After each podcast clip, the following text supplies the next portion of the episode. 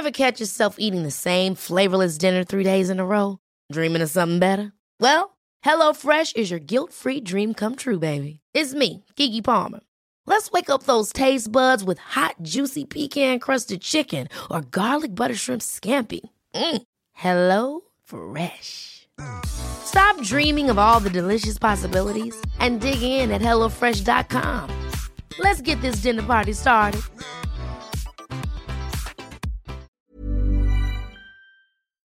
Esto es República H, la información más importante de lo que pasa en el interior de la República, con el punto de vista objetivo, claro y dinámico de Blanca Becerril.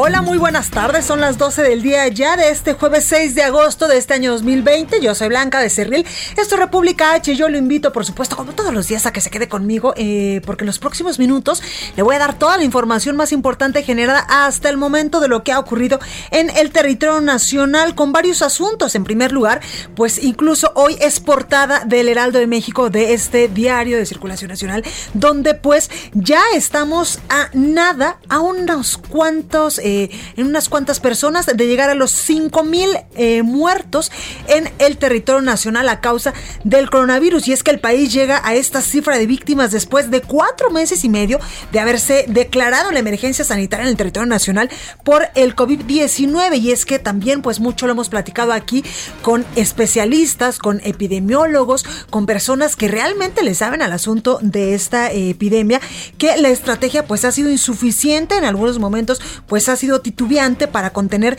esta pandemia. En un primer lugar, pues eh, se decía que no era eh, pues eh, muy pues muy eficaz usar este tapabocas. Ahora pues ya el subsecretario de Salud Hugo López Gatel reiteradamente nos dice que es pues necesario como una medida extra para evitar la propagación del coronavirus, usar este cubrebocas. Lo que sí es que yo creo que no se tuvo que haber terminado tan eh, pronto la Jornada Nacional de Sana Distancia, esta que se terminó en los últimos días de mayo, porque pues muchas personas lamentablemente pues relajaron las medidas, estos protocolos de salud para evitar la propagación del coronavirus. También mucho se ha dicho sobre por qué el presidente Andrés Manuel López Obrador pues no utiliza esta mascarilla, esta, eh, pues estos cubrebocas sobre todo en sus giras. Sí lo está haciendo, pues eh, durante los últimos días lo hemos visto que anda pues de gira en el norte del país. Hoy está allá en Sonora, ayer estuvo en Sinaloa, antes en Nayarit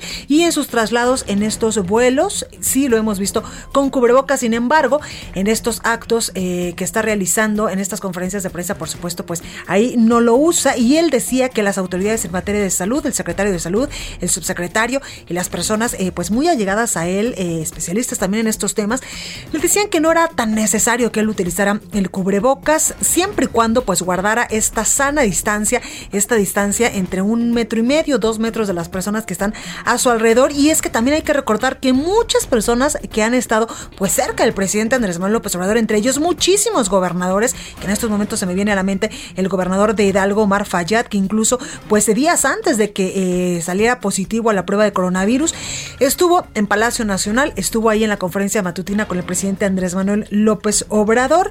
Bueno, pues esta es una de las medidas que ahora el gobierno federal pues ha dicho que sí, que sí hay que usar este cubrebocas. También, eh, pues durante estos casi cuatro meses y medio, hemos visto una, eh, pues una disputa, porque así se le debe de llamar, entre el gobierno federal y muchos gobernadores del interior de la República, pues por estos eh, recursos extraordinarios que han dicho los gobernadores no llegan a sus estados, estos recursos extraordinarios para enfrentar de mejor manera la emergencia sanitaria, la crisis sanitaria por el coronavirus y muchos gobernadores, incluso en este espacio informativo, pues han denunciado que están haciéndole frente a esta emergencia sanitaria con recursos ordinarios, con recursos que el Estado tiene eh, y que la Federación pues le da cada año en este presupuesto.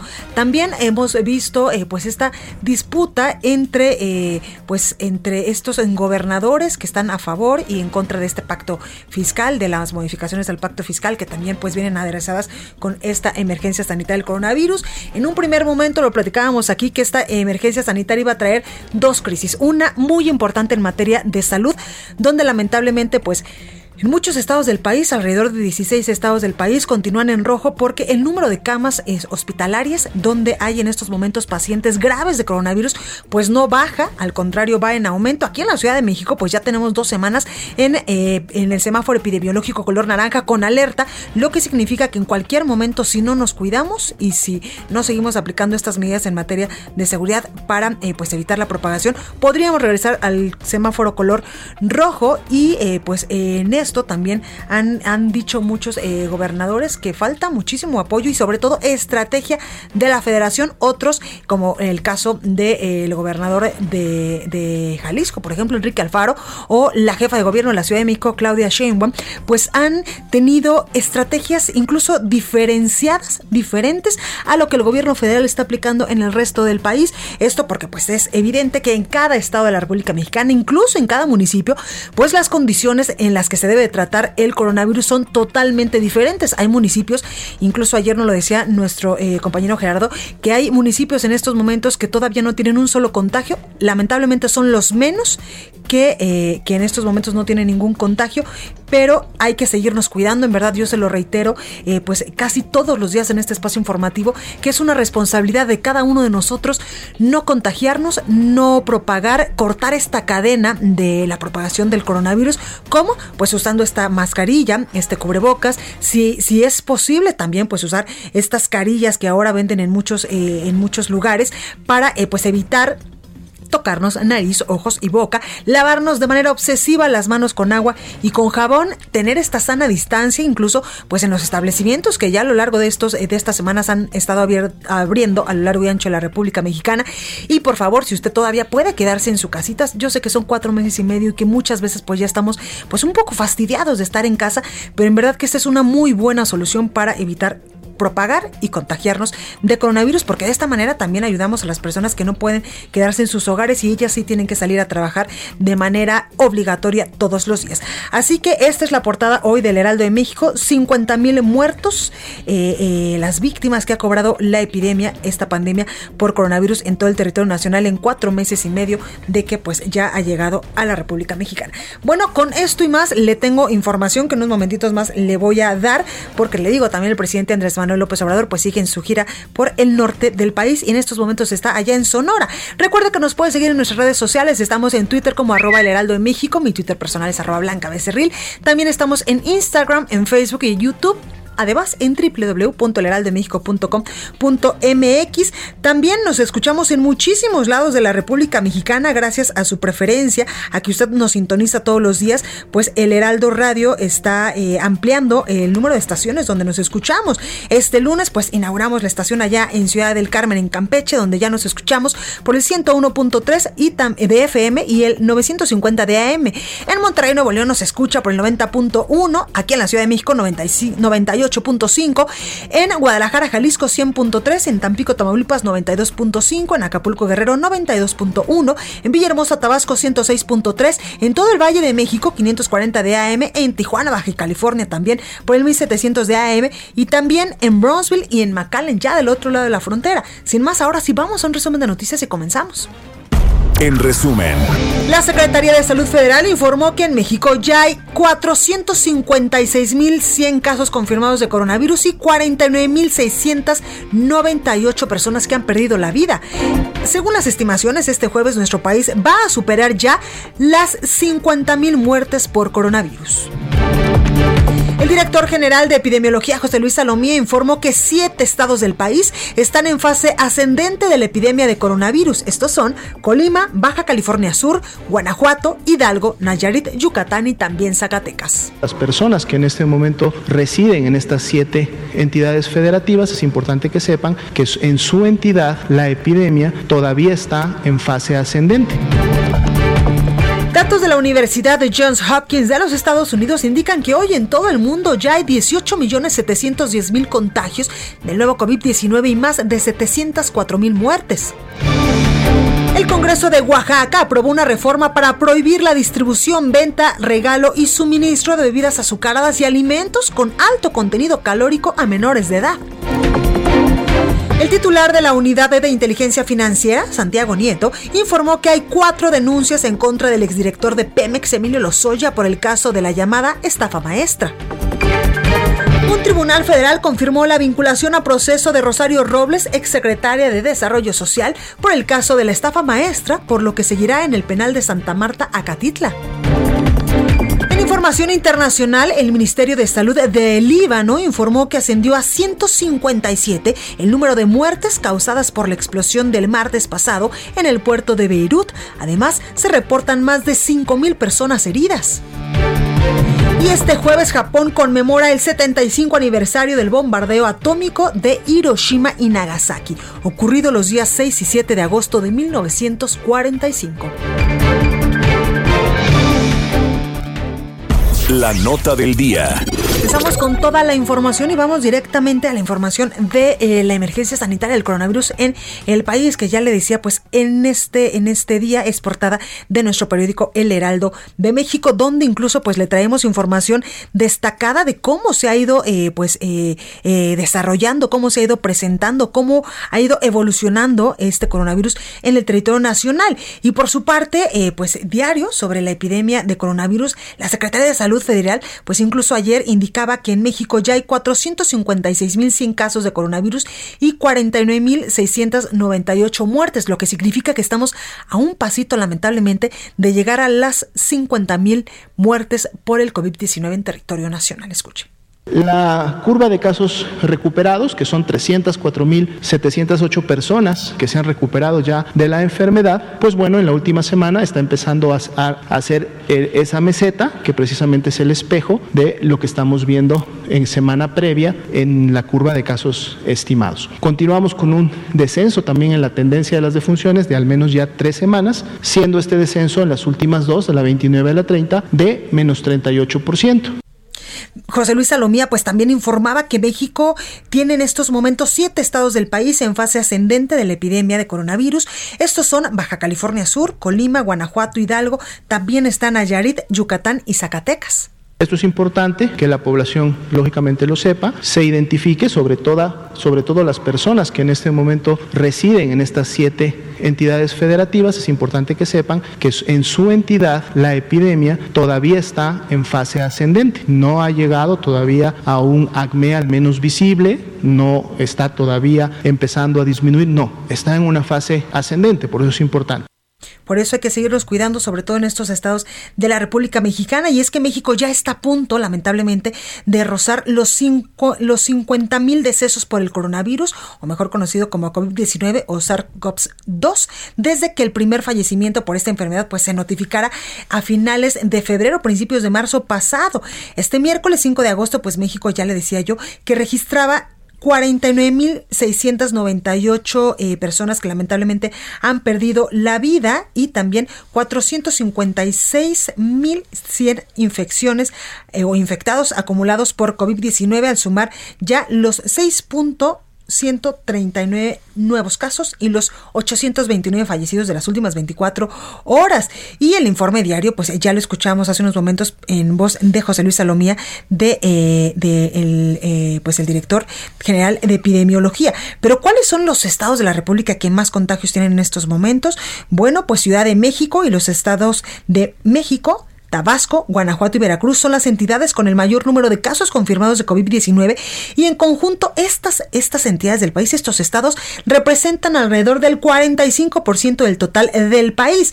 Los muertos por COVID-19 en cada estado son, por ejemplo, en Aguascalientes hay 273, en Baja California es un número mucho más elevado que hay allá 2.695 muertos.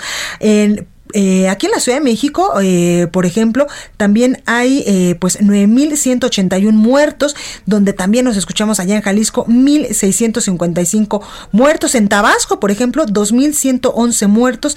En Zacatecas un número mucho menor, por supuesto, 281 muertos. Y vamos ahora hasta Querétaro, porque en Querétaro el 75% de los contagios de coronavirus pues ya lo han superado. Fernando Panago nos cuenta de qué se trata. Fernando, ¿cómo estás?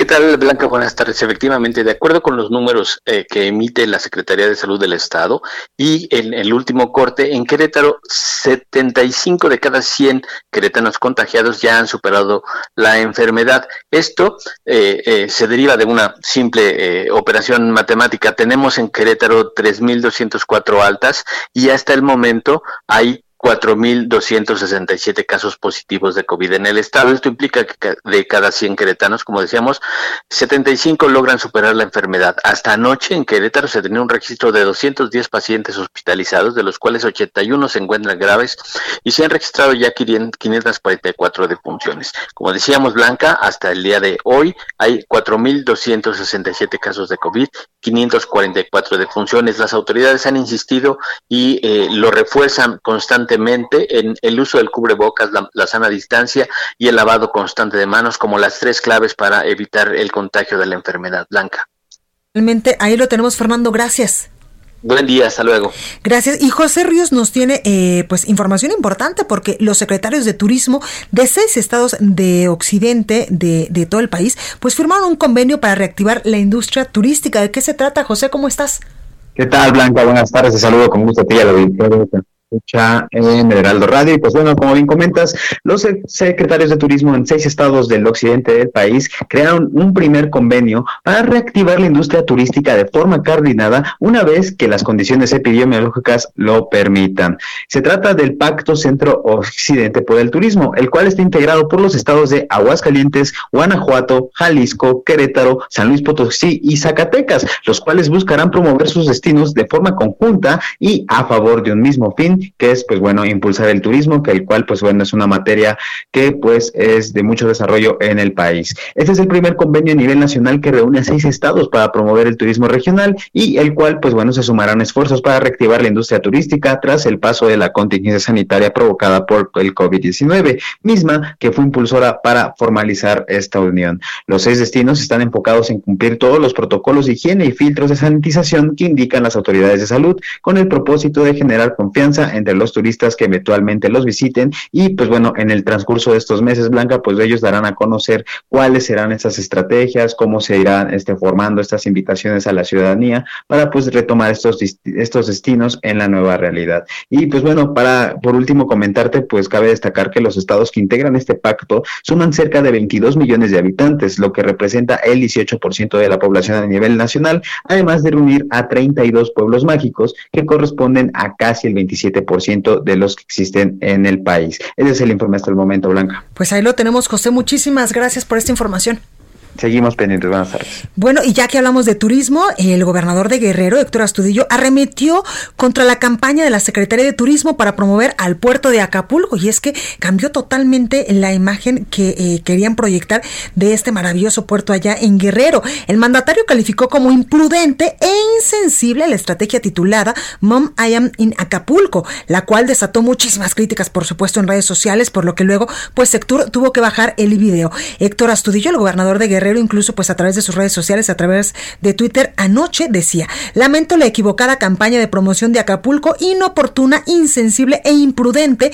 Si no nos ayudan, pues que no nos perjudiquen. Visitantes, como lo hemos dicho siempre, cuando esto pase, aquí los esperamos. Y es que las imágenes del video aparecen jóvenes con unas máscaras de bondage y también eh, pues colores fluorescentes. El promocional cierra, la, eh, cierra con esta frase, Mom, I am in Acapulco. Y yo que lo estaba viendo, usted eh, que me escuche, que pues lo invito a que también pues pueda verlo, porque en estos momentos le digo, pues la Secretaría de Turismo ha bajado ya esta campaña, pero antes se promocionaba Acapulco como un puerto donde eh, pues podía ir toda la familia, donde los niños, los abuelitos, los papás se divertían de la misma forma, evidentemente en diferentes tipos de actividades, pero esta campaña que lanzó Sectur, que eh, pues el gobernador ha calificado como de insensible e inoportuna, es totalmente diferente a lo que veíamos en Acapulco. Bueno, ni creo yo que ni Ibiza allá en, en, en España tiene ese nivel de desastre o de, o de o ese nivel de comportamiento que veíamos en esta campaña eh, pues eh, que lanzaba la Secretaría de Turismo para promover al puerto de Acapulco, evidentemente con chavos, colores fluorescentes, como un tipo de spring break, pero saliéndose un poquillo de control, que yo digo, bueno, esto no es el Acapulco que yo conozco ni al Acapulco al que yo siempre voy. Por eso es que pues el gobernador calificaba esta estrategia de insensible e inoportuna y más en estos momentos cuando pues el tema del coronavirus está atacando muy fuertemente sobre todo al puerto de Acapulco. Bueno, vamos hasta Colima con nuestra compañera Marta de la Torre porque la iniciativa de la ley que regula el uso de cubrebocas en Colima pues contempla incluso multas por hasta 43 mil pesos. Marta, cuéntanos. Así es, Blanca, efectivamente, como bien lo mencionas, ya se dio a conocer tal cual como es esta iniciativa que el gobernador José Ignacio Peralta Sánchez envió al Congreso local para que se obligue a las personas acá en Colima a usar el cubrebocas debido a su bajo uso y el alto contagio que se está teniendo de COVID-19. Esta ley que se denomina así, ley que regula el uso de cubrebocas y demás medidas para prevenir la transmisión de la enfermedad provocada por el virus SARS-CoV-2, eh, pues especifica que se puede acreditar multas de hasta 500 unidades de medida de actualización 500 UMAS, es decir, 43.440 pesos. De acuerdo con el decreto, se busca hacer extensivo el, uso de cubrebocas tanto en la vía pública como en el transporte, las empresas, los negocios y eh, en caso de que sea aprobado por los diputados las sanciones eh, además de esta multa, también se estaría aplicando un arresto por hasta 36 horas. Esto depende de varias cuestiones. De acuerdo con el artículo 17, esta multa de más de 43 mil pesos se aplicará a los responsables de no acatar la obligatoriedad del cubrebocas y demás medidas sanitarias, porque no solamente dispone el cubrebocas, sino también el uso del gel antibacterial, todas las medidas que el cubrebocas no debe sustituir, pero sí debe de complementar. En este caso se indica que se aplicaría esta multa cuando o dependiendo de la gravedad de la infracción, dependiendo también de los daños producidos eh, que pueda producirse a las personas eh, a las personas que estén en torno al infractor también dependerá de las condiciones socioeconómicas del infractor. Van es decir van a tomar en cuenta si esta persona pues es una persona que eh, gana el salario mínimo o es una persona que tiene recursos y que si le cobras 200 pesos pues obviamente se va a reír de la multa. También va a depender de la reincidencia, ya que en caso de residencia la multa, la multa se podría duplicar y bueno, el beneficio que puede obtener el infractor por no o por cometer ese infracción por no usar el cubrebocas. Y en, en el caso de las 36 horas de arresto, se va a dar en el caso de que el infractor interfiera o se oponga al uso del cubrebocas o que también agreda a las autoridades por eh, porque le llamen la atención para usar el cubrebocas. Si hay rebeldía, si no quiere cumplir los requerimientos o si eh, provoca o algún riesgo a la salud de los demás. Y es que hay que recordar, Blanca, como ya los había mencionado, los eh, pues los empleados sobre todo de tiendas comerciales han denunciado que muchas personas incluso se ponen agresivas incluso han lastimado o han agredido eh, a golpes a otras personas por pedirles que utilicen el cubrebocas. También hay otras personas que incluso tiran la mercancía nada más porque les piden que cubre, usen el cubrebocas. Y bueno por esta razón es que se están implementando estas estrictas sanciones que como te menciono, es solamente la propuesta ahorita del gobernador, todavía tiene que ser aprobado por los por el diputado, los diputados, por el Congreso del Estado. Y bueno, al respecto, la secretaria de Salud, Leticia Guadalupe Carrillo, dijo que esta ley no busca eh, pues eh, ser recaudatoria, sino que realmente se garantice la salud de las personas. Indicó que ya ha habido campañas, ha habido llamados, ha habido invitaciones y por desgracia las personas no han reaccionado positivamente y la la, la pues la respuesta el resultado es el incremento explosivo de casos y bueno, pues hasta este día ya son 2.142 casos acumulados y 259 defunciones por, por COVID-19. Mi reporte. Muchísimas gracias, Marta. Gracias, buenas tardes. Gracias. Y antes de mi compañera Marta la Torre, eh, que nos daba el reporte de Colima, yo le contaba de esta eh, pues campaña que se había lanzado allá para atraer al turismo nacional e internacional a Acapulco. Bueno, pues la Sectur, la Secretaría de Turismo, aseguró que la campaña estuvo a cargo solamente del gobierno de Guerrero, la Secretaría de Turismo Estatal y del Fideicomiso para la Promoción Turística de Acapulco. En un comunicado, la dependencia federal afirmó que solo participó en la difusión en redes sociales y es que pues esta campaña incluso decía en uno en uno de sus eslogans en una voz off, Acapulco es un icono del turismo mundial. Hoy dejamos de ser una postal del pasado, hoy cambiamos las reglas. De hecho, no hay reglas. Por supuesto que hay reglas y en este momento mucho más estrictas con el asunto del coronavirus. En fin, vamos al sacapuntas de este jueves. Ya está con nosotros nuestra compañera Itzel González. Yo soy Blanca de Cerril, este República H. No se vaya. Sacapuntas de cara a la reunión que sostendrán con el presidente López Obrador, el presidente de la CONAGO, Juan Manuel Carreras, dijo a Heraldo Radio que prefieren abordar el tema de la pandemia directamente con el Ejecutivo Federal y no con el subsecretario de Salud, Hugo López Gatel, quien suma queja, pues el alcalde de Whisky Lucan, Enrique Vargas, también pide su cese. A pesar de su cercanía con Iztapalapa y Nesa, la alcaldía de Iztacalco, encabezada por Armando Quintero, es de las localidades capitalinas que, en densidad de población, es de las menos afectadas por el COVID-19. Nos explican que ello obedece a que adoptó medidas drásticas a temprana hora, como el cierre de mercados y tianguis. Nada más falso, dicen en Toluca, que un cambio de siglas del alcalde Juan Rodolfo Sánchez para buscar la reelección en 2021, aunque sigue como miembro del PAN, llegó al cargo como candidato de Morena. Continúa escuchando a Blanca Becerril con la información más importante de la República en República H. Regresamos. Estamos de regreso con la información más importante de la República en República H con Blanca Becerril transmitiendo en Heraldo Radio. En resumen, la Fiscalía General de Guerrero anunció el arranque de una investigación con el objetivo de detener a los responsables de la venta y aplicación de una vacuna falsa contra el coronavirus. En redes sociales, el Fideicomiso para la Promoción Turística de Acapulco, esto que yo le comentaba hace unos momentos, relanzó una campaña publicitaria del puerto llamada Mom I Am in Acapulco, con la que invita a los jóvenes a visitar este destino, pero no menciona la emergencia sanitaria del coronavirus, lo que generó muchas críticas e incluso, pues también reacción del gobernador Héctor Astudillo. En Guerrero, miembros de organizaciones de periodistas exigieron el esclarecimiento de crímenes cometidos contra ocho colegas en la entidad. Este miércoles en Tijuana, Baja California, se reportó un enfrentamiento entre policías municipales y jóvenes en las inmediaciones de un predio de la colonia San Luis, dejando como saldo a dos civiles muertos. Y la Fiscalía de Chiapas informó que logró ubicar a los dos pequeños que se llevaron al bebé de dos años, Dylan Esau, en San Cristóbal de las Casas el pasado 30 de junio. Entrevista. Bueno, me da muchísimo gusto saludar en la línea telefónica al doctor Javier Tello. Él es analista de política de salud. Muy buenas tardes, doctor. ¿Cómo está? Buenas tardes, Blanca, a tus órdenes. Gracias por esta comunicación, doctor. Eh, pues usted eh, durante toda esta pandemia ha dado muchos puntos de vista, también ha compartido, pues eh, incluso en redes sociales, muchos análisis, muchos artículos sobre cómo se está viviendo esta emergencia sanitaria en México y también pues en, en otros lugares del mundo. Doctor, ¿usted cómo ha visto durante estos cuatro meses y medio ya casi que llevamos de esta emergencia sanitaria en el país el, el manejo de la pandemia, el manejo de la emergencia, sobre todo por partes, por parte, perdón, del gobierno federal y de las autoridades en materia de salud?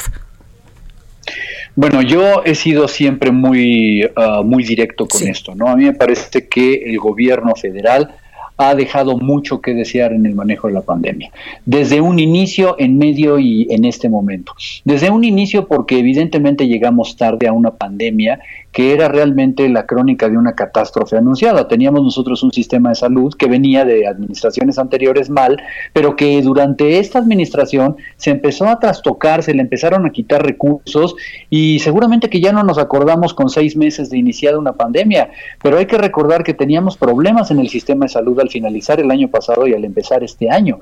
Lo último que tuvimos noticia era que teníamos problemas para abastecer a los niños con cáncer y una serie de muertos en un hospital de Pemex de Villahermosa por un medicamento falsificado.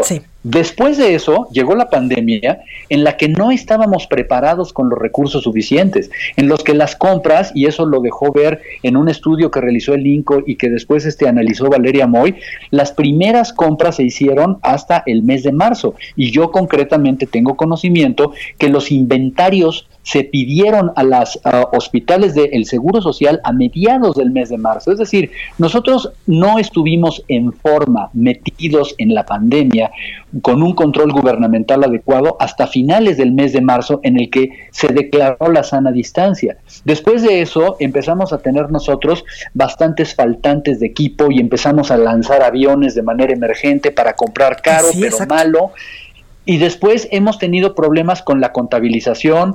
México es vergonzosamente de los países que menos pruebas están realizando. Y si no hacemos pruebas, no podemos nosotros saber quiénes son los contagios y no podemos aislar a los contagios. Doctor, pero ¿por qué no estamos haciendo más pruebas? Tal vez el gobierno federal tiene miedo a que estos números se multipliquen o se tripliquen. No lo creo. Eh, mira, siempre hay cierta prudencia para ello. Vamos a poner caso, el caso de Trump. Donald Trump lo dice si hacemos más pruebas vamos a tener más casos. Sí, qué buena noticia, ¿no? Pero el, punto no es ese. El punto es que no se han hecho pruebas por dos motivos en México, por lo menos que se sepa. Una oficialmente, porque el subsecretario de Salud, el doctor Hugo López Gatel, lo dijo desde un inicio. El hacer más pruebas no me cambia las tendencias ni las curvas epidemiológicas. ¡Wow! Pero es que yo no estoy trabajando para una hoja de Excel, Blanca. Yo estoy trabajando para salvar vidas humanas. Y lo que yo busco hacer pruebas es aislar a los casos conocidos y no lo estamos haciendo. Que fue lo que hizo también el, gobierno de Jalisco, que fue muy criticado también eh, pues eh, por otras autoridades, que el gobernador, incluso Enrique Alfaro, decía que entre más número de pruebas hiciera, él iba a saber exactamente qué persona estaba contagiada para aislarla y que no siguiera esta propagación.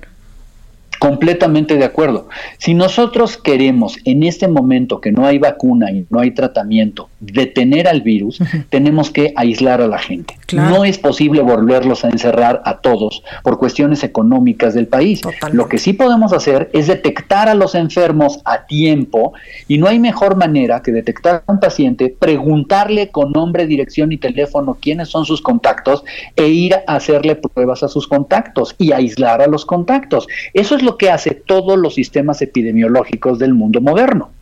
Exactamente. Oiga, doctor, ¿y usted cómo ha visto pues este manejo incluso de eh, en un primer momento de las cifras que decían que era responsabilidad de los estados, que no llegaban en tiempo y forma a la Secretaría de Salud, al subsecretario de Salud Hugo López Gatel, y también con estos inmes y diretes de, de si es bueno o no el uso de cubrebocas? Ya vemos que el presidente Andrés Manuel López Obrador pues no lo usa, que últimamente pues en estos vuelos que lo hemos visto eh, de esta gira que en los últimos días ha hecho al norte del país, pues ya se lo empieza a poner, pero la primera vez que lo vimos con cubrebocas fue cuando se fue a Estados Unidos a su visita a Washington con el presidente Donald Trump. Hay que decirlo, el presidente López Obrador solamente ha utilizado cubrebocas en dos ocasiones, para subirse a un avión, el que sea, porque es una reglamentación y no es posible que el jefe del Estado mexicano viole una reglamentación. Y ahora que estuvo de visita en alguno de los estados de, este de la República, donde estaban en contacto con eh, personas que recientemente habían estado enfermas, claramente en el gabinete de, de uno de los gobiernos de los estados. De ahí afuera no lo hace porque no quiere hacerlo. Primero que nada porque él lo dijo, le recuerda a los gobiernos anteriores, concretamente el de Felipe Calderón, háganme favor, ¿sí? Y por eso no lo quiere poner, pero también porque él no quiere cubrirse la cara. Él sabe que parte de su imagen es eso y él no quiere mostrarse como una persona débil y vulnerable, que es lo que lo haría verse un cubrebocas, lo cual es un verdadero absurdo. La gente en este momento está, eh, vemos en la calle que hay mucha gente que no tiene cubrebocas, pero esto es porque no hay un mandato para hacerse y porque, o sea, no se ha hecho de manera obligatoria, como debería hacerse en muchos países, y porque también no hay un liderazgo, Blanca, no hay un liderazgo realmente en este país que esté diciendo hacia dónde vamos y estos son los caminos a seguir, ¿sí? Totalmente, totalmente. Doctor, oiga, y otra cosa que también quiero preguntarle, se ha dicho mucho durante todos estos meses, incluso en este espacio, muchos gobernadores han denunciado que el gobierno federal pues no les ha dado recursos extraordinarios para eh, pues para eh, combatir esta emergencia sanitaria y pues también ahí tenemos un pleito eh, pues complicado con la federación que usted nos decía muy atinadamente al inicio de esta participación. El gobierno federal llegó un momento en el que mandó muchísimos aviones a, a Asia para traer equipo médico y después los gobernadores decían, este equipo médico que nos están dando, pues ni siquiera funciona porque no tiene la calidad adecuada, pues eh, para los, eh, los, eh, el personal médico que está en un primer momento directamente con los enfermos de coronavirus. la base del problema a nivel federal y de los estados es que no hay una coordinación. vamos a hablar claro.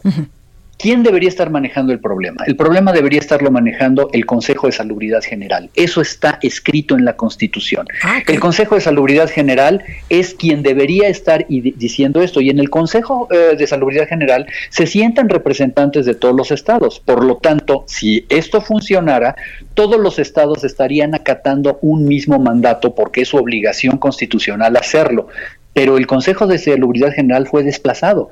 De esta manera solamente ha sesionado como cinco veces de manera aislada porque el presidente de la República decidió que iba a coordinar e iba a ser la voz e iba a ser el voto de todo el doctor Hugo López Gatel. Por eso es que vemos nosotros una falta de comunicación estatal y federal. Por eso vemos que se eh, eh, enarbolan desde cualquier extremo político hasta el francamente científico y en medio ponle todos los matices que quieras, eh, todas las opiniones, ¿no? Totalmente. Doctor, oiga, en estos momentos, eh, cuando pues lamentablemente el país estamos ya a punto de rozar los 50 mil muertos, ¿qué es lo que tendríamos que estar haciendo? Si es urgente, eh, por ejemplo, eh, reencauzar esta estrategia del gobierno federal, de los gobiernos locales, pues para evitar a toda costa que la gente se siga muriendo de coronavirus en el país. Tenemos que hacer eh, tres cosas. La primera, a nivel como ciudadanos, y vamos a poner a los ciudadanos primero, porque también digo, para cambiar un poquito el discurso y no siempre aventarle al gobierno. Claro, nosotros también somos responsables, por supuesto. claro, nosotros tenemos que tener cuidado personal utilizar mascarillas, utilizar cubrebocas siempre que estemos en un espacio cerrado, siempre que estemos en el transporte público o siempre que vayamos a tener comunicación con alguien que no viva en nuestra casa. Ser responsables, dejar de ir a restaurantes, dejar de hacer fiestecitas recibiendo a los parientes en las casas, eso está ocasionando contagios. Hay que entender que los niños, según un, documento publicado en una revista científica en la semana pasada, los niños niños son portadores de una gran cantidad de virus, aunque ellos en muchos casos no se enfermen, que también se enferman. Entonces tenemos que dejar de tener conductas de riesgo, seguir lavándonos las manos, etcétera. Dos, a nivel del gobierno federal, creo que ya es tiempo de entender que 50 mil muertos son muchos muertos, que es inaceptable realmente, y que tenemos que cambiar la estrategia de comunicación para hacer, uno, mandatorio el uso de los cubrebocas, y dos, incrementar pero logarítmicamente el número de pruebas para que podamos estar rastreando y conteniendo los contagios. Si no hacemos estas dos cosas, no hay manera de que el virus baje.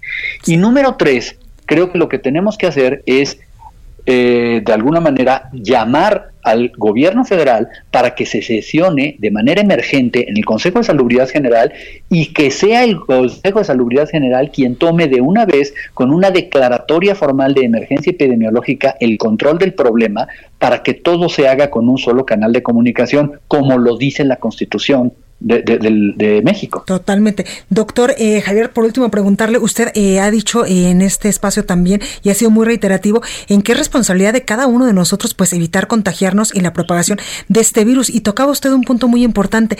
En el momento, creo yo, que cuando se termina la Jornada Nacional de Sana Distancia, cuando vemos que las autoridades en materia de salud son como titubeantes en el asunto de, eh, pues, de, de, estos, de estas estrategias para el coronavirus, como que la gente también se empezó a relajar y con la apertura de estos restaurantes, de esta reapertura económica que paulatinamente se ha vivido en todo el país, como que también la gente ha olvidado que se tiene que seguir poniendo el cubrebocas ahora más que nunca porque esta pandemia pues todavía le quedan muchos meses, ¿verdad, doctor?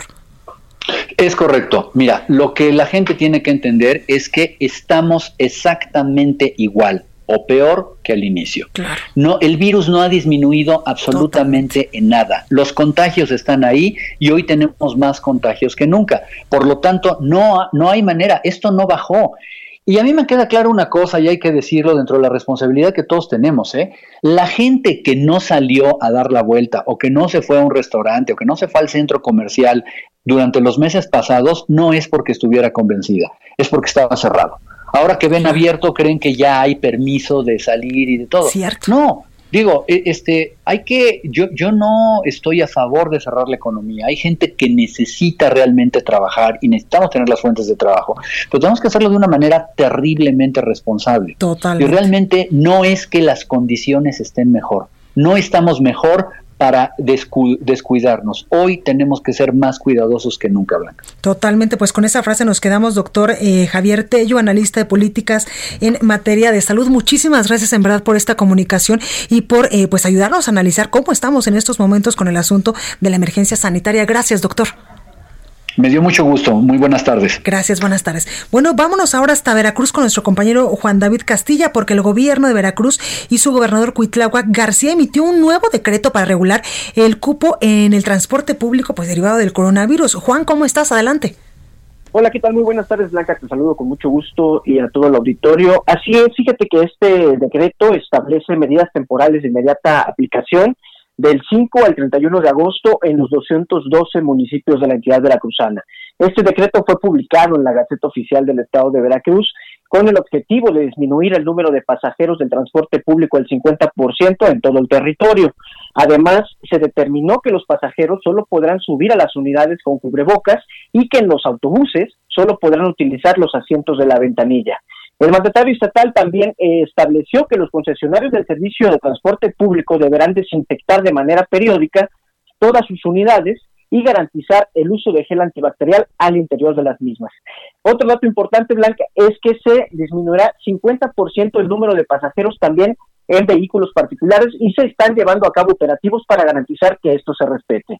A estas medidas también se podrán sumar aquellas que determine cada municipio, esto con el objetivo de frenar los contagios. Y también para mencionarte que hasta este momento en Veracruz se contabilizan 22.517 casos positivos en 198 de los 212 municipios y también estamos por llegar a los 3.000 fallecimientos en 151 demarcaciones. Este es el reporte, Blanca. Pues ahí lo tenemos, Juan. Muchísimas gracias.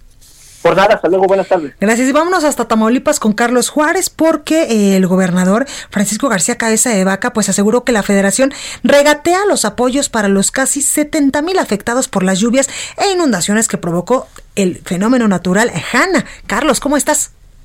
Hola, ¿qué tal, Blanquita? Un gusto saludarte a ti y a todo tu auditorio. Efectivamente, el gobernador realizó una gira de trabajo por la ciudad de Reynosa, una de las zonas más afectadas tras el paso del huracán Hanna durante días pasados. al respecto, el mandatario Francisco García Cabeza de Vaca dijo que es lamentable que la federación o el gobierno central, como él le llama, esté regateando los apoyos para los casi 70 mil afectados. Escuchemos parte de las declaraciones del gobernador se hizo la declaratoria de emergencia para esta zona, para estas 42 colonias. fueron cerca de 70 mil personas eh, afectadas, no solamente en Reynosa, también en Vallehermosa, algo de Díaz, Díaz Ordaz. Eh, ha llegado parte de las solicitudes que hemos hecho al gobierno central, pero desafortunadamente, una vez más, vemos cómo regatea el gobierno central al Estado pues que más aporta a la República, el segundo estado que más recursos les da y resulta que nos están regateando el respaldo cuando hoy como nunca se requiere.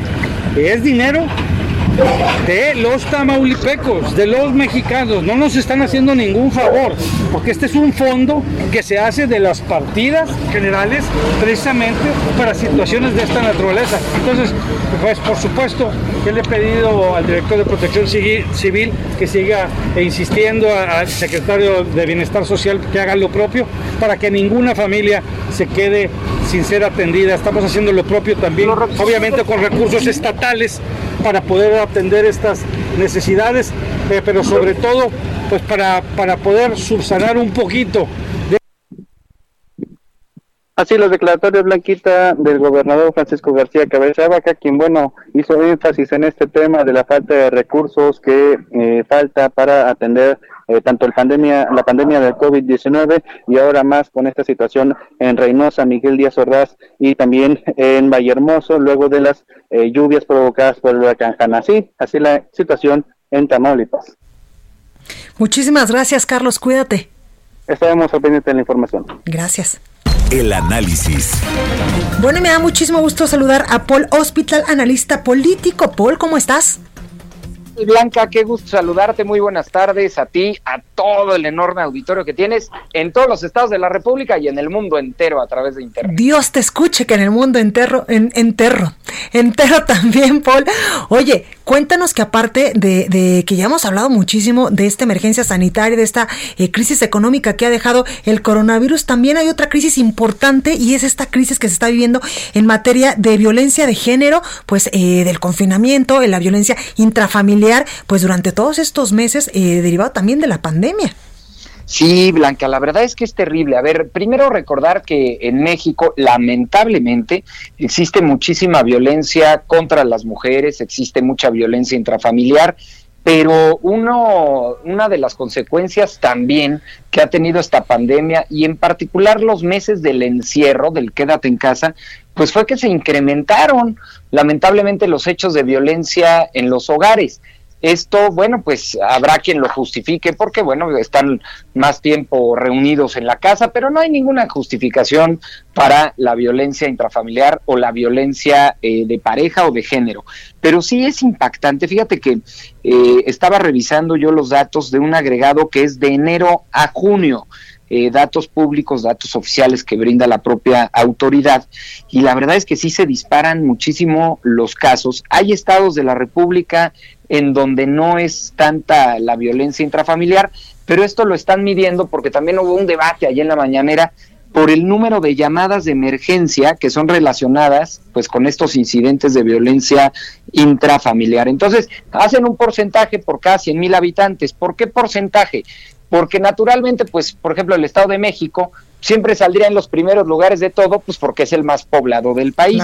Entonces, porcentualmente hacen esta tabla y la verdad es que sí es de llamar la atención. Fíjate que en primer lugar de estas eh, llamadas por violencia intrafamiliar encontramos a Sonora, el estado de Sonora, en donde, bueno, pues le lleva por muchos lugares al, al segundo o tercer lugar, es el más violento, o al menos en donde más llamadas por violencia intrafamiliar ha habido. En el segundo lugar está Nuevo León, ambos del norte, eh, digo, no lo quiero atribuir a ello, pero donde hay un machismo cultural mucho más grande que en otros lugares de la República. En tercer, en tercer lugar tenemos Aguascalientes, en cuarto Colima, en quinto lugar Querétaro, y bueno, ese es el top 5, digamos, lamentabilísimo, Sonora, Nuevo León, Aguascalientes, Colima y Querétaro. ¿Quiénes son o cuáles son los estados de la República en donde menos denuncias han existido en esta materia? te lo leo también, sería el último lugar, casualmente es Tabasco, es donde menos llamadas han recibido por esta materia. Le sigue en penúltimo lugar el Estado de México. Tabasco, el Estado de México, luego viene Chiapas, Michoacán y Guerrero. Son los estados de la República que menos, menos llamadas han tenido de violencia intrafamiliar. Pero cambia un poquito porque eh, quienes que, las llamadas de emergencia por violencia intrafamiliar no todas son necesariamente de pareja. Entonces, los datos públicos te brindan una separación entre la violencia de pareja y la violencia intrafamiliar. Entonces, ahí te van los de pareja. El primer lugar, que aquí cambia, es Quintana Roo, en violencia de pareja. Después viene Baja California y ahora sí se repiten los mismos estados que la intrafamiliar, que entra Aguascalientes, Sonora y Nuevo León, y luego le sigue Colima. Pero aquí llama la atención que en Quintana Roo se incrementa muchísimo la violencia de pareja. ¿Y quiénes son, cuáles serían los estados en donde menos violencia eh, de pareja, digamos, se ha denunciado a través de estas llamadas? También tenemos al Estado de México con los que menos, nuevamente Chiapas, pero se suma Puebla y también Tabasco. Entonces, como vemos, se repiten los estados en donde hay denuncias por violencia intrafamiliar, también hay denuncias de pareja, salvo el caso de Quintana Roo, que me llama profundamente la atención, en donde se disparan las llamadas que ha habido de emergencia justamente por eh, acusaciones de violencia de pareja. Entonces, bueno, pues muy lamentable, Blanca, que esto del encierro, la pandemia y todo, pues también ha aumentado muchísimo la violencia en los hogares mexicanos, la desesperación, la frustración, el estar encerrados, la frustración económica también. Pero insisto, todo esto son elementos que ninguno, ninguno justifica que incremente la violencia o que haya un acto de violencia intrafamiliar pero bueno, es la explicación que dan los expertos de por qué los números se han disparado tanto. Y además, como tú bien lo dices, nada justifica incluso pues el encierro y tantos días estar eh, pues con la zozobra, con la incertidumbre de no saber qué va a pasar en tu trabajo, en el país, con tus hijos en la escuela. Y estos datos son alarmantes, Paul, en estos momentos cuando necesitamos estar más unidos y más en paz, incluso con nuestro primer círculo. Sin duda alguna. A ver, pero lo reitero, y lo que dices es correcto. Nada, absolutamente nada justifica. Por supuesto que son tiempos muy retadores, muy, muy retadores, en donde no sabemos qué va a pasar con nuestro trabajo, con la economía, con el ingreso familiar, bueno, con la escuela de los niños, que es una carga también muy importante, y ahora ya anunciaron que seguirán las clases en línea eh, a partir de agosto, pero justamente donde debemos encontrar un refugio, una paz, un equilibrio, es en nuestro hogar, es con nuestra familia, es a través del diálogo y del amor. Entonces, bueno, pues así están lamentablemente los números. Esperemos que estos vayan bajando ya en los próximos meses, pero también hacerle un llamado ¿eh? a todas las mujeres y los hombres que nos escuchan. No permitir ningún acto de violencia. Ninguna violencia es justificable y se debe de denunciar. Todas aquellas y todos aquellos que sufran violencia intrafamiliar tienen que denunciarlo de inmediato. Totalmente. Totalmente de acuerdo. Paul Hospital, analista político que ahora últimamente ya vive allá en, eh, pues en Querétaro. Muchas gracias por esta comunicación. Al contrario, querida Blanca, me encanta siempre saludarte y poner estos temas sobre la mesa de reflexión. Muchísimas, Muchísimas gracias. Paul. Bueno, pues hasta aquí este espacio informativo. Yo soy Blanca de Cerril, estoy de República H. Yo les espero el día de mañana en punto a las 12 con más información. De corazón, cuídese mucho.